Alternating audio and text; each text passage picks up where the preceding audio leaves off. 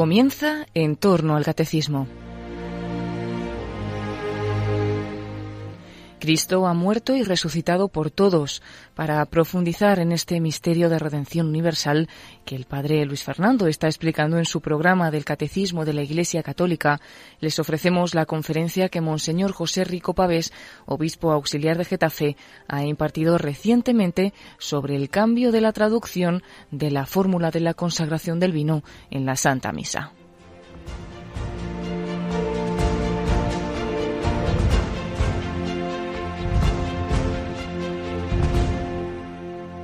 Pues el título Pro Multis son las palabras latinas de la consagración. Se ha producido un cambio en la traducción y se trata ahora de explicar por qué este cambio.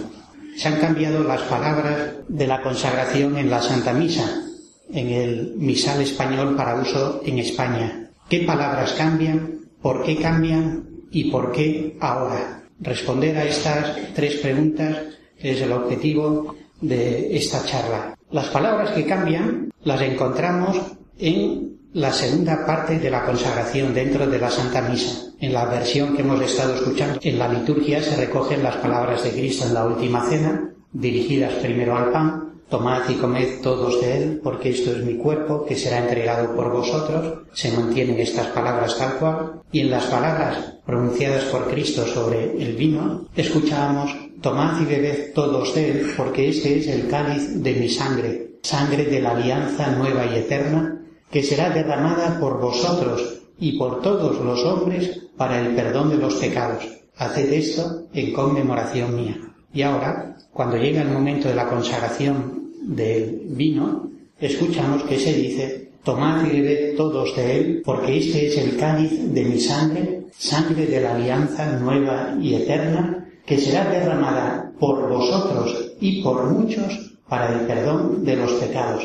Haced esto en conmemoración mía. Por muchos es la traducción literal de las palabras latinas pro multis. No cambian las palabras de la consagración. Lo que ha cambiado es la traducción, en concreto la traducción al español. El hecho de la traducción de los textos litúrgicos a las lenguas modernas es un hecho muy reciente en la historia de la Iglesia. En la Iglesia de lengua latina a la que nosotros pertenecemos, encontramos las palabras de Cristo literales, mantenidas sin interrupción, desde que tenemos noticia de libros litúrgicos, allá por el siglo V o VI, donde tenemos los sacramentarios, que es la colección de los textos litúrgicos para cada una de las celebraciones de la Iglesia, y las palabras están ahí contenidas tal cual. Estas palabras se han mantenido sin interrupción, las palabras de Cristo se conservan tal cual, variando, sin embargo, las oraciones que las acompañan. La forma litúrgica, ciertamente con el paso del tiempo, ha conocido eh, diferentes modificaciones, pero las palabras de Cristo se han mantenido idénticas. En latín, por tanto, no se había traducido en el ámbito de lengua latina estas palabras hasta que lo dispone el Concilio Vaticano II.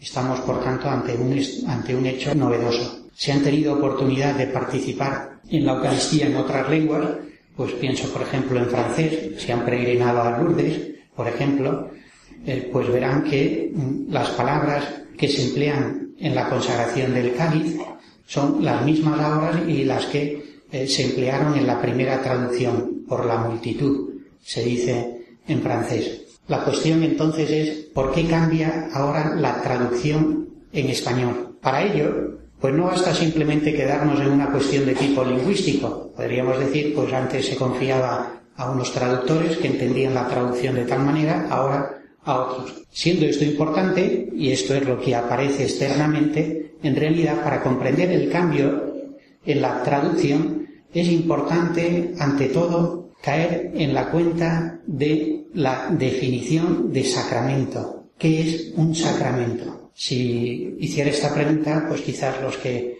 eh, ya tienen algunos años más mm, podrán recordar la definición que aprendieron del catecismo. ¿Qué es un sacramento? Y más de uno podría contestar.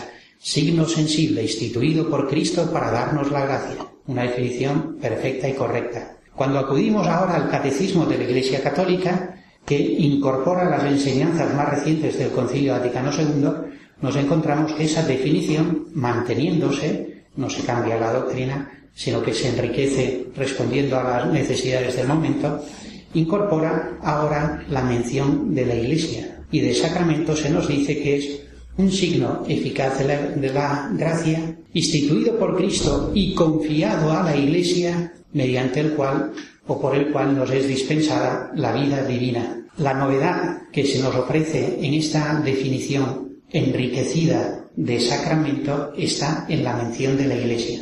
Sin la segunda parte de definición, como veremos, no se puede entender por qué ahora se realiza este cambio. Quiere decir que a la pregunta por qué cambian estas palabras, respondiendo desde la definición de sacramento, hemos de profundizar en dos momentos. Primero, conociendo cuál es la voluntad de Cristo, repasando, por tanto, los relatos de la institución de la Eucaristía.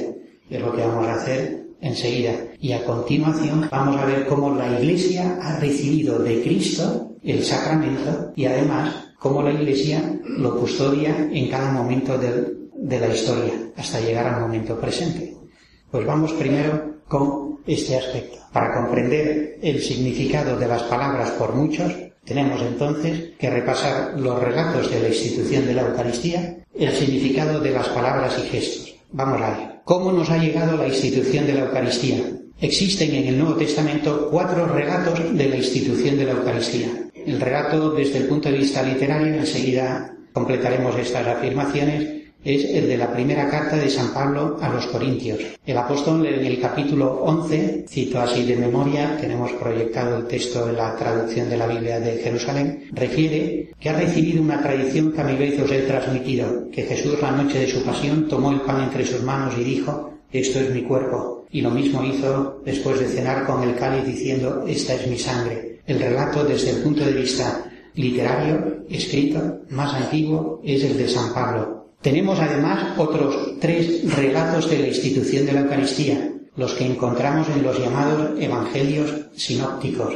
Designamos como evangelios sinópticos los evangelios de San Mateo, San Marco y San Lucas, y reciben este adjetivo de sinópticos porque vistos en conjunto, en sinopsis, puestos en paralelo, descubrimos que existen coincidencias numerosas. Los cuatro relatos de la institución de la Eucaristía son, por tanto, los que refieren San Marcos y San Mateo, San Lucas y San Pablo. Si analizamos en detalle cada uno de estos relatos, comprobamos que existen parecidos y así descubrimos cómo los relatos de San Marcos y San Mateo mantienen una estructura idéntica, con paralelos, la disposición de los relatos, observamos cómo las palabras coinciden en cada momento, y lo mismo ocurre con los relatos de San Lucas y San Pablo. Esto es lo que lleva a considerar que en la transmisión de lo que sucedió en la última cena existen dos tradiciones. La tradición de San Mateo y de San Marcos, que tiene la huella de la comunidad cristiana primitiva de Jerusalén, por esto a esta se le llama la tradición jerosolimitana, y la tradición que se plasma en los relatos de San Lucas y San Pablo, que tiene la huella de la predicación de San Pablo en Antioquía. Por eso recibe el nombre de la tradición antioquena. Cuatro relatos, dos tradiciones. Hay una estructura común en los cuatro relatos. Se relata la preparación de la cena, los preparativos, con pequeñas diferencias que aportan detalles siempre complementarios. Dentro de la cena se ubica la institución de la Eucaristía y concluye el relato con el anuncio del banquete escatológico. Lo veremos ahora con más detalle. Repasamos brevemente las características propias de cada una de estas tradiciones. Primero, la tradición jerosolimitana, la de los evangelios de San Mateo y San Marcos. El banquete del reino aparece después de la consagración del cáliz. Después del cáliz se menciona no volveré a beber del cáliz del fruto de la vid hasta que lo haga en el reino de mi Padre. Si lo comparamos con lo que vamos a encontrar en San Lucas y San Pablo, vemos que esta mención a volver a beber del cáliz se hace en estos últimos autores al principio. En San Marcos y San Mateo las fórmulas de consagración son más simples, más directas, esto es mi cuerpo, esta es mi sangre, en un paralelismo claro entre lo que se dice a propósito del pan y de lo que se dice del vino. La consagración, las palabras dirigidas al pan y al vino, aparecen seguidas, mientras que en los relatos de San Lucas y San Pablo se introduce una referencia. Después del pan se dice, y después de cenar hizo lo mismo con el cáliz. Hay una cena por medio entre las palabras, por tanto, del pan y del vino en los relatos de San Lucas y San Pablo. Sobre el pan se emplea un verbo que es típico, típico del lenguaje propio celebrativo del ritual de la Pascua judía, bendecir, en griego eulogesas. Como sabemos, los evangelios, los escritos del Nuevo Testamento nos han llegado todos en griego. Existe la referencia de un autor de final del siglo I, Papías de Hierápolis, que en una carta afirma que el Evangelio de San Mateo se escribió primero en hebreo, pero no tenemos ningún testimonio escrito que eh, dé confirmación a esta referencia. Pero sí es lógico pensar que, puesto que el lenguaje en el que Jesús hablaba con sus discípulos, en el que se realizó la predicación evangélica y en el que se extendió por primera vez el cristianismo, eran el hebreo y el arameo, pues que también hubiera alguna huella escrita de esta primitiva predicación cristiana. Cuando esta predicación se fija por escrito, dando origen a los evangelios, ya se transmiten en griego. Por eso cuando hablamos de un semitismo, hablamos de expresiones que sólo se entienden si caemos en la cuenta que en su origen estas expresiones originarias estaban empleadas en una lengua semítica. Lenguas semíticas son las lenguas hebreo, arameo, eh, siriaco, árabe, que tienen pues como una misma eh, estructura. De las palabras del cáliz se menciona cáliz de la alianza, palabras idénticas a las que encontramos en el libro del Éxodo a propósito de el sacrificio que sella la alianza, sacrificio realizado por Moisés. A propósito de la sangre, se emplea las palabras por muchos. Como referencia tenemos, volveremos a ir con más calma, solo lo mencionamos, las palabras del profeta Isaías, Isaías 53. Mi siervo justificará a muchos. San Mateo añade para perdón de los pecados. Aquí, pues con estos detalles rápidamente repasamos, pues podemos reconocer la influencia de la primitiva liturgia de la comunidad cristiana de Jerusalén. En la siguiente tradición, repaso ahora lo que he ido comentando, las fórmulas sencillas de consagración se amplían, la consagración del cáliz no está en paralelo a la del pan, sino que se menciona por medio de la cena, se habla de nueva alianza y no simplemente sangre de la alianza, pero además se hace un giro para explicar en qué ha consistido la alianza, porque literalmente se dice esta es la sangre de la, perdón, este es el cáliz de la alianza en la sangre. De esta manera se explica eh, el modo en el que se sella el pacto, la alianza. Es en la sangre derramada donde la alianza se materializa. Por vosotros se omite por muchos. En la primera Corintios se añade, y también en San Lucas, de forma más sencilla, hacedlo en memoria mía, tomando una palabra eh, de enorme resonancia en el mundo judío, en el Antiguo Testamento, que es la palabra memorial, que se traduce en griego con la palabra anamnesis. La conclusión evoca la predicación eh, de San Pablo, por esto eh, ubicamos estas dos tradiciones de manera conjunta. Podríamos reconstruir el texto eh, más antiguo. He recordado la versión escrita más antigua con los datos que poseemos a día de hoy, es la de San Pablo. La primera carta a los Corintios está escrita hacia el año 55 el apóstol recuerda cómo transmitió la institución de la Eucaristía en su primera visita, cinco años antes.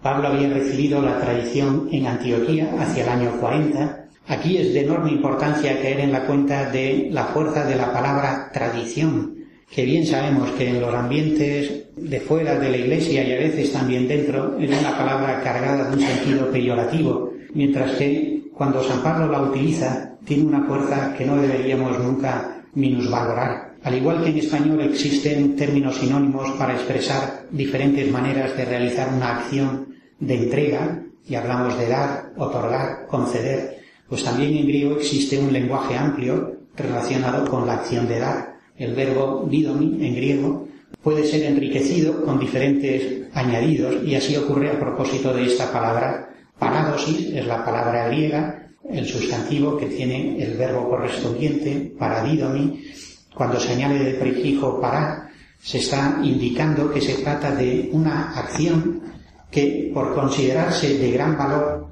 no se confía a terceros, sino que se realiza de mano en mano. Esa es la tradición, aquello que por ser de gran valor se confía de mano en mano. Pero lo importante es que el apóstol San Pablo utiliza la misma expresión en la carta a los Corintios en dos momentos.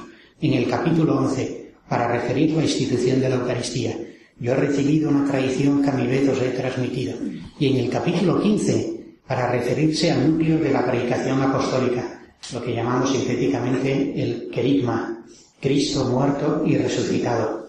En, los, en las dos eh, ocasiones la palabra empleada es paradosis, tradición, y el verbo paradidomi, transmitir, entregar. Es decir, el apóstol es consciente de formar parte ya de una cadena de transmisión que no ha tenido su origen en él, sino que remonta al mismo Cristo.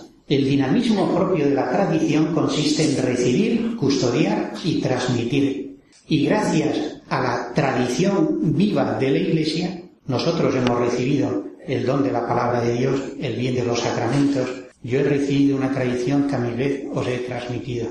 Existe la tesis de un autor protestante de la primera mitad del siglo XX, eh, Litzmann, que sostiene que es San Pablo el inventor de la misa. Sabemos que para los protestantes la Eucaristía no es propiamente sacramento, hablan de la cena del Señor y la entienden negando aquello que para los cristianos es constitutivo del misterio eucarístico, la presencia real, verdadera, sustancial de Cristo, la dimensión sacrificial, ahora enseguida aparecerá, y la dimensión de comunión. Estas tres dimensiones constitutivas del misterio eucarístico eh, no son mantenidos por eh, Lutero y los reformistas. Este autor, Lichmann, consideraba que había sido San Pablo el que inventó la misa. Bueno, San Pablo es consciente de formar parte de una tradición que tiene su origen en el mismo Cristo. Él forma parte de una cadena que no ha comenzado con él. Ahora bien, siendo esta la versión más antigua, escrita, existe una versión oral. Ciertamente, son las palabras de Cristo que desencadenan, queriendo cumplir su mandato, haced esto en conmemoración mía, un proceso dentro de la Iglesia para recibir, custodiar y transmitir. Y así nos encontramos que es única la tradición que procede de Cristo, que conoce dos redacciones. Huellas de la versión oral hay en las dos tradiciones, tanto en la antioquena, donde se habla del cáliz después de cenar, ahora haré referencia a este dato, eh, y en la tradición jerosolimítana, el paralelismo de las fórmulas o algunas expresiones que remiten al fondo originario eh, semítico, hebreo o arameo, que es la lengua en la que Cristo y los apóstoles hablaban. Podríamos entonces, en un esquema sencillo, reconstruir el proceso de la siguiente manera. En el origen, las palabras de Jesús en la última cena, palabras recogidas y que se plasman en dos tradiciones que se ponen luego por escrito, tradiciones orales, que se ponen por escrito en los cuatro testimonios que refieren la institución de la Eucaristía. San Mateo, San Marcos, San Pablo, San Lucas, se menciona San Juan por el inciso que he hecho. Algunos elementos, el paralelismo entre el pan y el vino en San Mateo y San Marcos eh, no significa que no por ello sea más antiguo. Bueno, son detalles que nos permitirían analizar con más, con más eh, pues consideración los aspectos que se van comentando. Pero vamos a seguir avanzando para llegar a las palabras que están en el centro de nuestra conferencia. Teniendo en cuenta hasta ahora el repaso de los testimonios escritos a propósito del relato, ahora se trata de profundizar un poco en el significado de las palabras de Cristo en la última cena. Para una comprensión más adecuada de lo que Jesucristo ha realizado en la última cena, necesitamos necesariamente remontarnos al Antiguo Testamento. Y dentro del Antiguo Testamento a las celebraciones que conmemoran la Pascua, el paso del Señor, la liberación de la esclavitud de Egipto, el configurarse y sellarse esa alianza mediante el sacrificio de un cordero, yendo más rápido en este punto, pero simplemente recordar que la última cena es un banquete pascual. Sabemos que Benedicto XVI en el segundo tomo Jesús de Nazaret introduce una reflexión importante en este punto para armonizar el relato de los evangelistas sinópticos y San Pablo con el relato de San Juan. El punto en concreto que hay que armonizar es el siguiente. Eh, mientras en San Marcos, en San Mateo, en San Lucas, los preparativos apuntan todos a una cena pascual judía, y es el diálogo de Jesús con los apóstoles, ¿dónde quieres que celebremos este año la Pascua? Y Jesús da indicaciones, y a tal sitio, entrad en aquella casa, y en la primera planta hay una sala dispuesta, por el número, los doce apóstoles, por el lugar, por las indicaciones expresas, sabemos que Jesús se reúne en la última cena para celebrar la Pascua con sus discípulos. Pero el evangelista San Juan refiere, como indicado, no la institución de la Eucaristía, sino el lavatorio de los pies y más aún, hace coincidir la muerte de Cristo en la cruz con el momento en que los corderos están siendo sacrificados en el templo. Este detalle tiene algún valor. Bueno, recordemos que tras la destrucción del templo de Salomón, la construcción del segundo templo, el que conoce Jesucristo, el culto en Israel se centraliza en torno a Jerusalén. De tal manera que la Pascua, que inicialmente es una fiesta en su origen, en su origen más antiguo, la liberación de Egipto, es una fiesta que se celebra en la huida a Egipto, por tanto en el desierto, cuando el pueblo se instala en la tierra prometida, se sigue manteniendo lo que encontramos descrito en el libro del Éxodo, pero con la construcción del templo que conoce Jesús, se ha centralizado la liturgia en torno a Jerusalén, de tal manera que algún elemento de la celebración pascual pasa necesariamente por el templo, en concreto el sacrificio del Cordero. Por eso, las familias, los grupos que se reúnen para celebrar la Pascua, primero peregrinan a Jerusalén, llevan el cordero, lo sacrifican en el templo y luego regresan a sus lugares de origen para celebrar en el número mínimo establecido la Pascua con los suyos. Por eso la fiesta de la Pascua se convierte en tiempos de Jesús, así es, en una fiesta de peregrinación. Más aún, los evangelistas refieren que Jesús entiende su entrega con ese sentido de peregrinación. Y en más de una ocasión en los Evangelios escuchamos a Jesús decir, mirad que estamos subiendo a Jerusalén. Así Jesús entiende lo que él sabe que va a suceder en Jerusalén. No será un cordero, un animal, lo que con su sacrificio sellará la nueva alianza y nos librará del pecado, sino la entrega del Hijo de Dios. El evangelista San Juan recoge esas expresiones con otro lenguaje, y vemos que Jesús, dirigiéndose hacia Jerusalén, expresa, es necesario que el mundo sepa que amo al Padre. Jesucristo a los ojos del mundo aparece derrotado porque ha sido apresado, llevado a muerte y muerte ignominiosa. Y sin embargo Cristo asume su muerte con señorío máximo y absoluto. Nadie me quita la vida, yo la entrego libremente. Es necesario que el mundo sepa que amo al Padre. Mirad que estamos subiendo hacia Jerusalén. La última cena, banquete pascual, no fue una mera cena de despedida. Ha habido quien ha leído la última cena simplemente igualándola a otras comidas que se refieren en los evangelios en, en las que participó Jesús. Ciertamente, el hecho de que los evangelistas se entretengan en este dato, Jesús entra en casa de un publicano, se deja invitar, esto provoca reacciones entre algunos, como permite eh, que entre en casa etcétera, tiene también una importancia enorme porque es un signo de que Él es el Mesías, un signo mesiánico, como ya había sido anunciado, entre otros por el profeta Isaías, o en el libro de la sabiduría, en que se habla que será la sabiduría la que nos siente a su mesa y eh, nos vaya sirviendo. Hasta tal punto la presencia de Jesús en comidas es significativa que se genera una controversia con los discípulos de Juan el Bautista y los fariseos. Los fariseos reprochan a Jesús. Los discípulos del Bautista ayunan. Sin embargo, los tuyos, en el Evangelio que se nos proponía el al comienzo del tiempo de Cuaresma en la semana pasada y las palabras de Cristo. Llegará un día en que se lleven al novio y entonces ayunarán. Jesús es el verdadero el Cordero Pascual. En la celebración de la última cena encontramos elementos de la Pascua judía que, cumpliendo con lo establecido ritualmente, ven aparecer un elemento novedoso. No es un cordero lo que ahora se ofrece como alimento, sino que Cristo ocupa el lugar del cordero. Jesús cumple y supera los elementos de la Pascua judía. Podemos verlo, eh, podríamos verlo con más detalle, pero seguimos avanzando. La última cena da cumplimiento a las profecías. La última cena, sacrificio de la nueva alianza.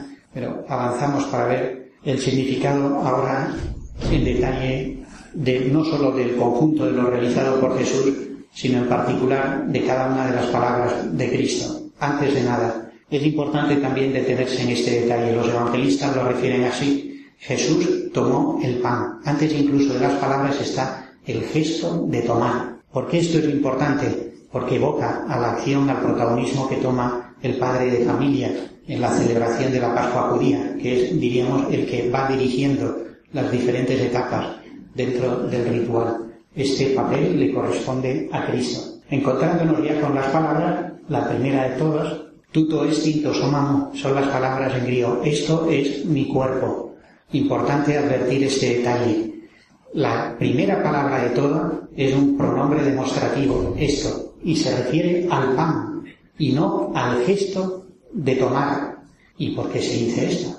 Bueno, pues puestos a pensar interpretaciones a veces complicadas, nos hemos encontrado en fechas relativamente recientes, pues hace eh, dos, tres décadas, algún autor que ha querido interpretar, después de 20 siglos de historia de la Iglesia católica, las palabras de Cristo de la siguiente manera. En Jesús, en realidad Jesús cuando tomó el pan y el vino, estaría tomando unos elementos representativos de la cultura mediterránea, pues en la que se encuentra eh, ubicado pues, el pueblo de Israel, Palestina, pero en otras culturas donde el pan y el vino no son elementos representativos, se podrían sustituir plenamente eh, con toda tranquilidad y en vez de tomar pan y vino, tomar elementos representativos de las culturas donde el Evangelio se quiera transmitir. Porque en realidad lo que Cristo mandó reiterar, lo que mandó eh, cumplir en nombre suyo fue el gesto de tomar un alimento y de repartir.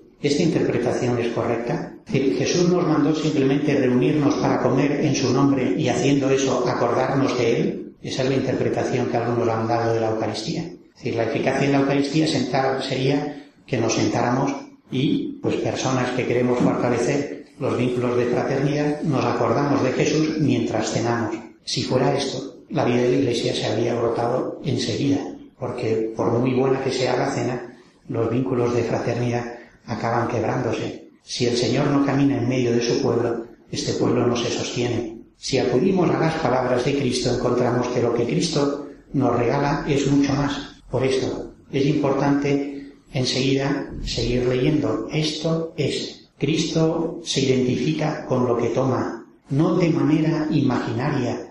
Jesús no ha dicho, esto es un símbolo de mí, o esto será una imagen haciendo esto para que me recordéis sino que Jesús se identifica con lo que toma. Solo así tienen sentido las palabras humanamente inexplicables que había pronunciado después de multiplicar el pan y los peces. El que coma mi carne y beba mi sangre tendrá, tiene vida eterna, y yo lo resucitaré en el último día. ¿Cómo puede este darnos a comer su carne, a beber su sangre? Porque él tomando el pan ha dicho, esto es mi cuerpo, tomando el vino ha dicho, esta es mi sangre. Jesús se identifica con los elementos que toma, no con la acción de tomar un elemento cualquiera que sea para nuestro alimento. Mi cuerpo, la palabra empleada en los relatos de la institución es soma, que tiene su paralelo, la palabra griega sars. Eh, sabemos que el evangelista San Juan expresa el realismo de la venida del Hijo de Dios entre nosotros, acuñando un término singular de nuestra fe, encarnación, y el verbo se hizo carne y habitó entre nosotros. Son palabras sinónimas. Esto es mi cuerpo que se entrega.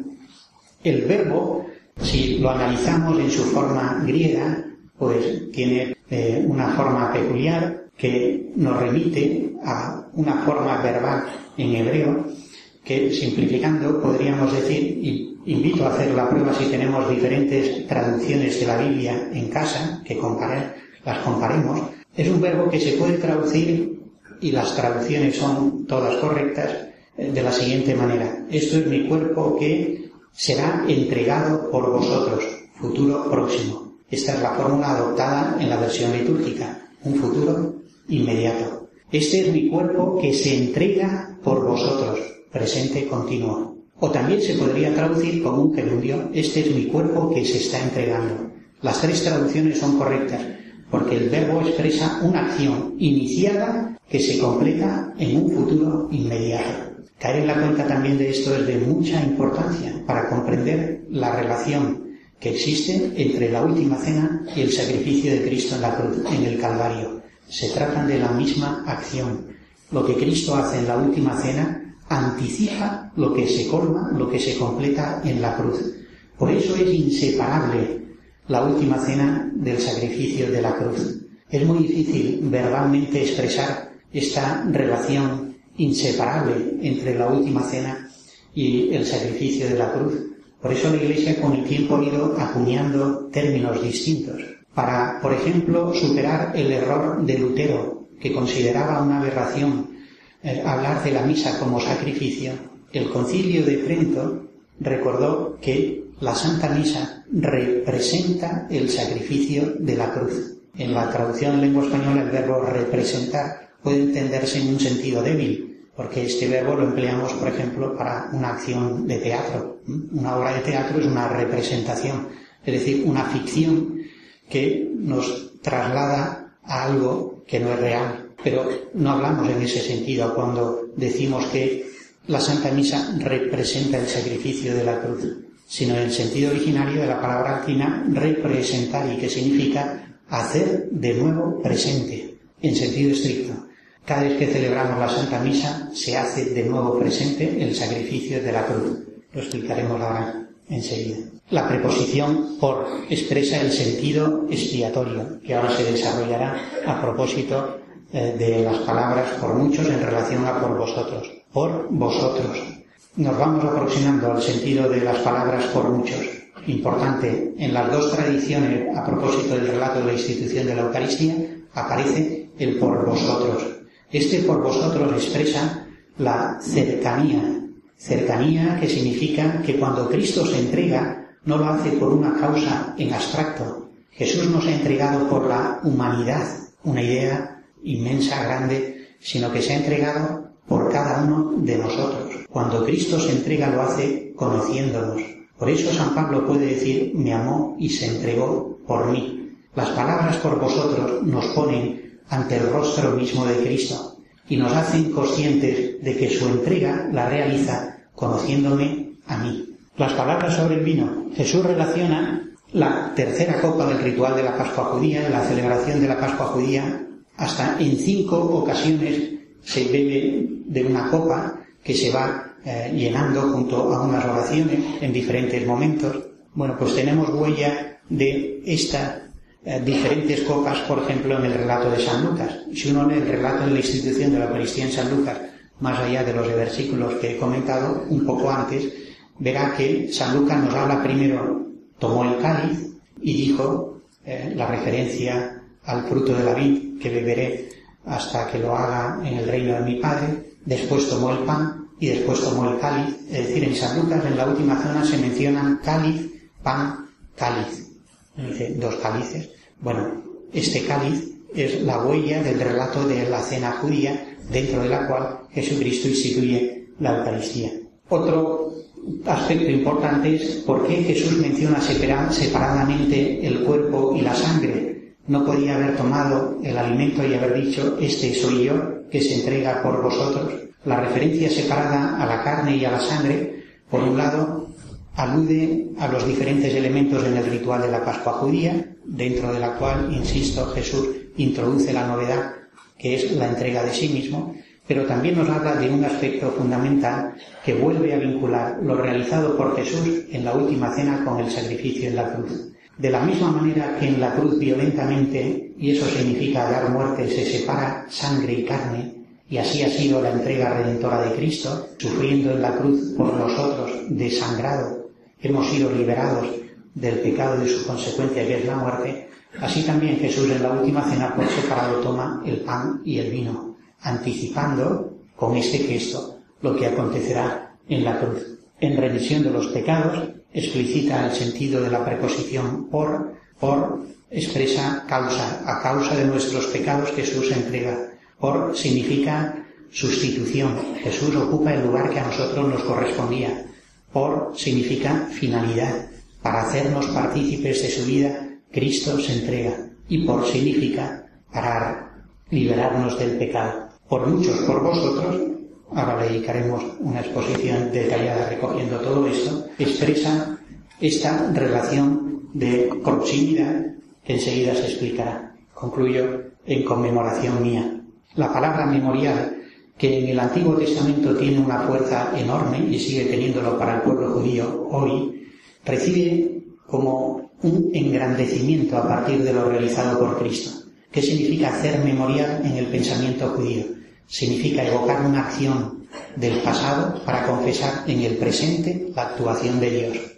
Acciones memoriales puede ser la proclamación de un salmo, la celebración de un gesto ritual en el templo. Un salmo memorial, por ejemplo, es uno que con frecuencia rezamos en la liturgia de las horas. Dad gracias al Señor porque es bueno, porque es eterna su misericordia. Él nos sacó de la esclavitud de Egipto en pasado, porque es eterna su misericordia en presente. Hacer memorial en el sentido judío es evocar una acción pasada para confesar en el presente la actuación de Dios. Pero es que lo realizado por Cristo supone un cambio cualitativo en la relación tiempo y eternidad, porque, con palabras de San Juan Pablo II, cuando el Hijo de Dios que es eterno ha entrado en la historia, ha hecho que el tiempo sea ya dimensión de Dios. El tiempo es ya dimensión de Dios. Decía el Papa en el año 1994 al convocar el jubileo del año 2000. ¿Qué significa esto? Entiendo que aquí hay luz para comprender lo que a diario vivimos habituándonos a este hecho siempre sorprendente. ¿Cómo es posible que nosotros, que vivimos 20 siglos después de Cristo, podamos recibir el beneficio de su entrega? ¿Solo porque ha habido generaciones que lo han ido recordando? No, no. La liturgia es mucho más. El mandato de Cristo ha unido cielo y tierra. Es lo que proclama la liturgia en la vigilia pascual. Que noche tan dichosa en que cielo y tierra se han unido. Tiempo y eternidad se dan la mano en la entrega de Cristo. Por eso, cuando participamos de la misa cumpliendo el mandato memorial del Señor, haced esto en conmemoración mía, no estamos simplemente recordando algo del pasado, sino que nos estamos haciendo contemporáneos de lo que ha sucedido una vez en la historia no recordamos algo del pasado. Nosotros nos hacemos contemporáneos de lo que ha sucedido una vez en la historia. La palabra contemporaneidad es la que emplea San Juan Pablo II en su última encíclica, dedicada, como sabemos, al misterio de la Eucaristía. Eclesia de Eucaristía. La Iglesia vive de la Eucaristía. El mismo misterio lo ha explicado Benedicto XVI en otro documento eucarístico, la exhortación Sacramento Caritatis con una imagen muy sencilla. Cada vez que participamos en la Eucaristía, Jesús nos invita a participar en su hora. Jesús nos invita a participar en su hora. No estamos haciendo algo que recuerda cosas pasadas, sino que estamos entrando en la hora de Jesús, en el momento de su entrega redentora. En sentido estricto, cada vez que participamos de la misa, somos invitados por Cristo a subir con Él al Calvario. De ahí el sentido de reverencia, de decoro, al que se nos invita, de atención a la palabra de Dios, a los gestos de la liturgia. Vayamos entonces, con lo dicho, a la explicación ya del por muchos. Como hemos recordado, aparece en los relatos de San Marcos y San Mateo. Las palabras en griego, las originales del hiperpolón, que traducimos en latín promuitis, y en español hemos traducido por todos y ahora se nos invita a que se traduzca por muchos. El origen de la expresión es importante, hay que encontrarlo en Isaías 53:11. Mi siervo justificará a muchos porque cargó con los crímenes de ellos. Jesucristo entiende su entrega en la perspectiva del siervo del Señor. Es importante comprender el significado de lo que Cristo ha dicho y cerraremos la exposición tomando unas palabras de Benedicto XVI a este propósito. Por un lado, Jesús es fiel a la palabra de la Escritura, cumple la promesa de Isaías 53. Por otro lado, sabemos que cuando Jesús dice por muchos, no significa que su entrega no sea por todos. En la primerísima predicación cristiana esto está clarísimo. Sería equivocado, por tanto, entender el cambio en la traducción como hasta ahora se entregaba por todos y ahora se entrega por menos. No es esta la interpretación correcta. Y lo plantearemos al final con la pregunta, ¿por qué Jesús, si se entrega por todos, dijo por muchos? Dejámosle la pregunta. Que Jesús entrega por todos, digo, está en la primerísima predicación cristiana. Entregó a su Hijo por todos nosotros. Así San Pablo en Romanos. Uno murió por todos, segunda Corintios. Jesús entregó en rescate por todos, primera Timoteo. La entrega de Jesús se concreta personalmente en quienes participan con Él a su mesa. De ahí las palabras que expresan más cercanía con los que participan sentados a su mesa, por vosotros, por muchos. Pasamos directamente al segundo aspecto, que es mucho más breve. Hemos visto el tema, la institución de la Eucaristía, pero en la definición de sacramento era el punto de partida. Tan importante es conocer la voluntad de Cristo tal como la encontramos formulada en el Nuevo Testamento, como el hecho de que los sacramentos han sido confiados a la Iglesia.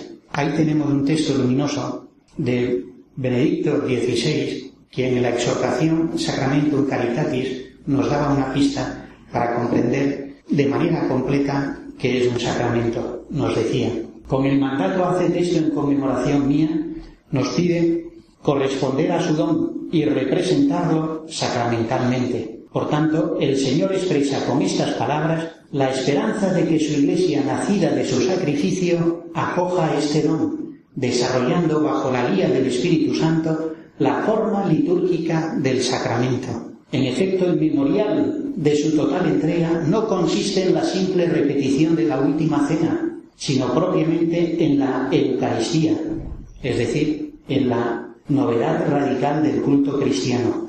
Y vienen las palabras que he comentado. Jesús nos ha encomendado así la tarea de participar en su hora.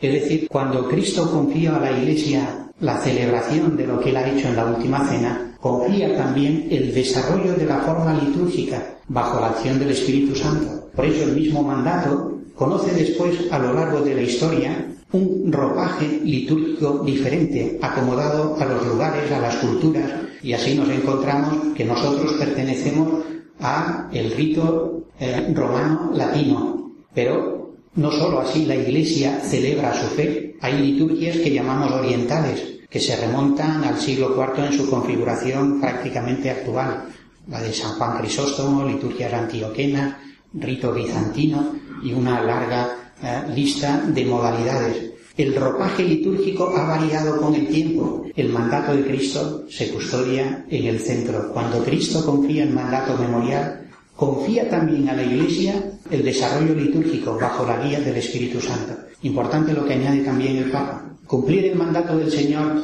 no significa repetir materialmente lo que Jesús hizo. Supongamos que hay un autor que descubre un manuscrito de la época que nos dice que la, última, que la cena pascual se celebraba sobre una mesa de madera con un tipo de, vasos de tal material, eh, de barro, con... Ah, pues tenemos que celebrar así la misa. Estaría ignorando lo que Cristo nos promete a propósito del Espíritu Santo. Me quedan muchas cosas por deciros, aún no podéis cargar con ellas. Cuando venga el Espíritu Santo, Él os guiará la verdad plena. A pesar de nuestra infidelidad, el Espíritu Santo no ha permanecido inactivo durante veinte siglos. Celebrar la Eucaristía no es repetir materialmente lo que Jesús ha hecho, sino acoger la novedad de lo que Jesús ha hecho.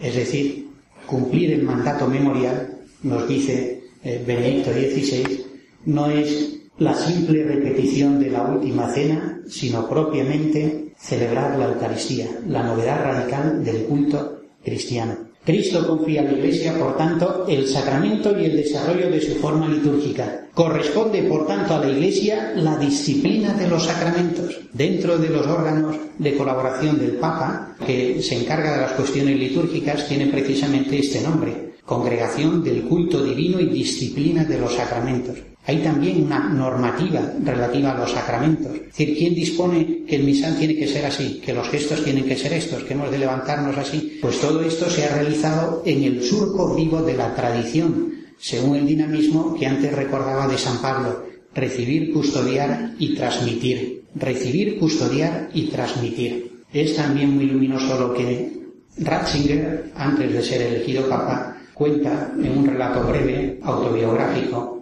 y es la reacción de algunos colegas suyos de universidad, así los designa, cuando se aprobó el misal de Pablo VI en el año 1969, después de la reforma del Concilio Vaticano II. Algunos, decía entonces Ratzinger, entendieron que esa aprobación suponía romper con la forma que la Iglesia había venido utilizando en la celebración de la Eucaristía. Y más aún, algo más grave, entendieron y así lo transmitieron a los fieles que la liturgia es algo que se hace, no que se recibe. Qué manera tan sencilla de decir una verdad tan profunda.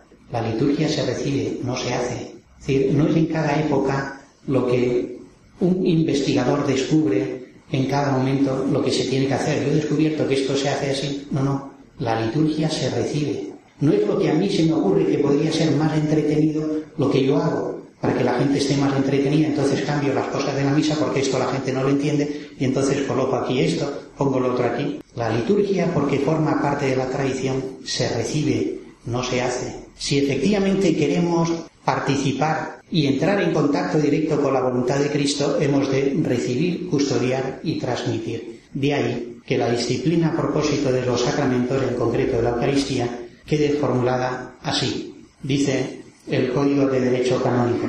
La ordenación de la Sagrada Liturgia depende exclusivamente de la autoridad de la Iglesia, que reside en la sede apostólica, y según las normas del derecho en el obispo diocesano, compete a la sede apostólica ordenar la Sagrada Liturgia de la Iglesia Universal, editar los libros litúrgicos, revisar sus traducciones a lenguas vernáculas y vigilar para que las normas litúrgicas se cumplan fielmente en todas partes. Corresponde a las conferencias episcopales preparar las traducciones de los libros litúrgicos a las lenguas vernáculas, adaptándolas de manera conveniente dentro de los límites establecidos en los mismos libros litúrgicos y editarlas con la revisión previa de la Santa Sede. Un sacramento es un signo sensible instituido por Cristo y confiado a la Iglesia. Por tanto, es la Iglesia, y el código explica cuando se habla de la Iglesia, la autoridad de la Iglesia que reside en la sede apostólica, la competente para disponer lo relativo a la liturgia. Puesto que los sacramentos son los mismos para toda la Iglesia y pertenecen al depósito divino, corresponde exclusivamente a la autoridad suprema de la Iglesia aprobar o definir lo que se requiere para su validez y a ella misma o a otra autoridad competente, de acuerdo con el canon que he citado anteriormente, corresponde establecer lo que se refiere a su celebración, administración y recepción lícita, así como también al ritual que debe observarse en su celebración. Y añade esto que todos los sacerdotes deberíamos grabarnos en la sacristía con palabras grandes.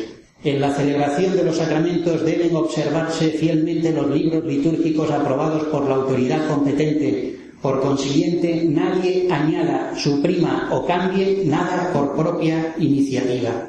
¿Qué daño hemos hecho al pueblo de Dios cuando hemos convertido la misa en la celebración de mis originalidades? Y así la Iglesia que me invita a revestirme, a celebrar, formando parte de una tradición, se ha visto dañada y desorientada porque en un sitio se hace una cosa, hay un sacerdote que hace este, este cambia estas palabras, hay quien celebra sin misal. Bueno, ¿qué mal hace esto? La Iglesia en el Concilio Vaticano II nos dijo que la liturgia tenía que ser más participativa. Atención, que la palabra participación es palabra que debe ser respetada. Participación significa ser hechos partes. No es lo que nosotros hacemos en primera instancia, sino lo que recibimos. Porque la liturgia nos abre al misterio de Dios, a los bienes de la salvación. No es mi acción la que salva, sino acoger el don de Dios. Por eso, sin actitud de docilidad ante la liturgia, que se manifiesta sin más en la obediencia a lo que la Iglesia establece, difícilmente acogeremos el don de Dios, provocaremos lo que tantas veces, por desgracia, hemos visto, el daño a la conciencia del pueblo fiel, que, deformado por causa principalmente de los sacerdotes, anda desorientado. Repito las palabras entonces de Ratzinger. La liturgia se recibe, no se hace. Las palabras a propósito del misterio eucarístico de San Pablo, he recibido una tradición que a he transmitido, nos deberían ayudar a tomar conciencia de que no hemos nosotros inventado ahora, a final del siglo XX, la Santa Misa. Nos ha sido confiada y habiéndola recibida hemos de custodiarla para también transmitirla. Llegamos entonces a la conclusión. ¿Por qué cambia ahora la traducción de las palabras de la consagración? Era la tercera pregunta. ¿Por qué ahora? Tras el Concilio Vaticano II, aquí tenemos como referencia una carta importante escrita por Benedicto XVI cuando se establece y se invita a las conferencias episcopales que hasta entonces no lo habían hecho traducir literalmente las palabras promultis. Bueno, pues tras el Concilio Vaticano II nos encontramos como por primera vez en la historia de la Iglesia se traducen a las lenguas modernas dentro de la Iglesia católica, se entiende, estas palabras de la liturgia hasta entonces en latín. Es un problema, por tanto, reciente. En ese momento nos encontramos, y todavía este es un tema abierto, con diferentes criterios de traducción. A propósito también de la traducción de los textos litúrgicos, surgieron como dos propuestas, lo que equivale más a una traducción literal, y traducir pues significa siempre pues volcar en una lengua distinta, intentándonos pues mantener o respetar el sentido original, pero acomodado también al destinatario. Bueno, la traducción literal es la que procura respetar más la letra, las palabras, las expresiones, los giros, pero existe otra corriente de traducción, la que eh, algunos llaman traducción por equivalencia dinámica, que en realidad no busca la traducción de las palabras, sino esto en el contexto actual, ¿cómo se podría decir? La traducción mediante equivalencia dinámica ciertamente genera más dificultades. Vista un poco la diversidad enorme que se produce a la hora de traducir a las lenguas modernas, vertida desde el latín, pues la Santa Sede en el año 2002 publica un documento, una instrucción, perdón, en el 2001, la instrucción liturgia auténtica, donde invita a recuperar la correspondencia literal, sin prescribir un verbalismo unilateral. No se trata de traducir palabras sin conexión, sino vertiéndolos a la lengua moderna en la que se quiere traducir, respetar en la medida de lo posible también la literalidad, buscando el equilibrio entre traducción e interpretación, como un criterio fundamental, puesto que los textos litúrgicos son eco de la palabra, palabra con mayúscula, es importante que la palabra esté presente tal y como es en su forma propia. Este es el criterio. Teniendo en cuenta esta instrucción, en el año 2006, el prefecto entonces de la Congregación del Culto Divino y Disciplina de los Sacramentos, el cardenal Arinche, pide la traducción literal del promultis en los lugares donde no se había hecho. He recordado antes el ejemplo de Francia. En Francia no han tenido que hacer este cambio porque ya en francés, desde la primera traducción eh, tras el Concilio Vaticano II, tradujeron, diríamos nosotros en español, por la multitud y este cambio no lo han tenido que hacer, porque ya lo, ya lo hicieron, diríamos, conforme a este criterio desde el principio. En el caso de España, cuando llega esta petición, eh, la conferencia episcopal tiene en curso la revisión de la traducción de los leccionarios y por eso pues habrán visto cómo los libros desde los que se proclama la palabra de Dios en la liturgia han ido variando en los últimos meses y todavía irán variando. Como en España se estaba haciendo esta revisión de los textos de la Sagrada Escritura, de la que dependía la traducción de los textos litúrgicos, hasta que no hemos tenido la versión oficial de la conferencia episcopal, por versión oficial se entiende la que se emplea en la liturgia, en los catecismos, y por tanto la que se propone también en los libros de enseñanza, no se ha iniciado la traducción de los libros litúrgicos. Y ese trabajo se ha completado finalmente en el año 2015. El mandato se dio en el 6, 2006. Hasta el 2015 no se ha podido cumplir eh, a nivel de de España. Bueno, pues a modo de conclusión, la clave está en formular la pregunta de esta manera. Si Jesús ha muerto por todos, ¿por qué en la última cena dijo por muchos? Y podemos dar tres motivos que han ido apareciendo y ahora los sintetizamos. El primer motivo, cercanía. La entrega de Cristo, como hemos dicho, no es por una causa en abstracto. Cuando Jesús dice por vosotros, conoce a aquellos por los que se entrega. Primer motivo. Recibido por parte de San Pablo, se formula con esas palabras, me amó y se entregó por mí. Para implicarnos en su misión, y recuerda Benedicto XVI, la comunidad de los muchos debe ser levadura para todos. Los muchos que somos nosotros deben llevar consigo la responsabilidad por los todos. Cuando Jesús se entrega por todos, encuentra lo que percibimos en nuestras celebraciones, que no todos acuden. Los muchos que somos nosotros acudiendo, tenemos la responsabilidad de llevar a todos el bien que es la entrega de Cristo, porque Cristo ha muerto por todos. Todos han de escuchar esta palabra de salvación. Y cuando el Papa dice los muchos, quiere salir al paso a la sensación eh, tantas veces pesimista, en realidad somos pocos comparado con la humanidad, somos pocos los que participamos en los misterios de la liturgia, incluso dentro de los miembros de la Iglesia, y nos recuerda el Papa que nosotros en realidad no somos tan pocos. En toda celebración eucarística no solo participan los que nos vemos, es la Iglesia, como nos recuerdan los textos de la liturgia celeste también la que se hace presente. Nosotros que somos muchos representamos a todos. Sentido de responsabilidad también misionera. En síntesis, respeto reverencial de la Iglesia por la palabra de Jesús y fidelidad de Jesús a la palabra de la Escritura. Esta doble fidelidad es la razón concreta de la fórmula por muchos. No es, por tanto, exclusión, es equivocado pensar que del por todos ahora reducimos el mensaje a un grupo más pequeño, por muchos, sino que es invitación a reconocer esta doble fidelidad, la de Cristo a la palabra de la Escritura, la de la Iglesia a la palabra de Cristo. Pues muchas gracias por la atención y la paciencia.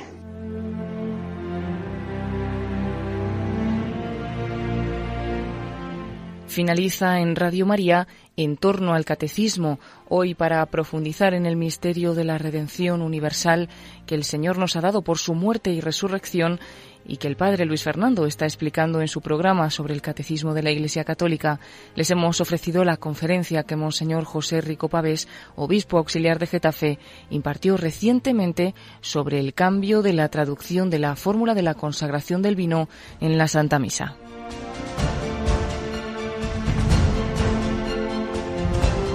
Pueden pedir esta conferencia en el 902-500-518 o accediendo a la página web de Radio María www.radiomaria.es.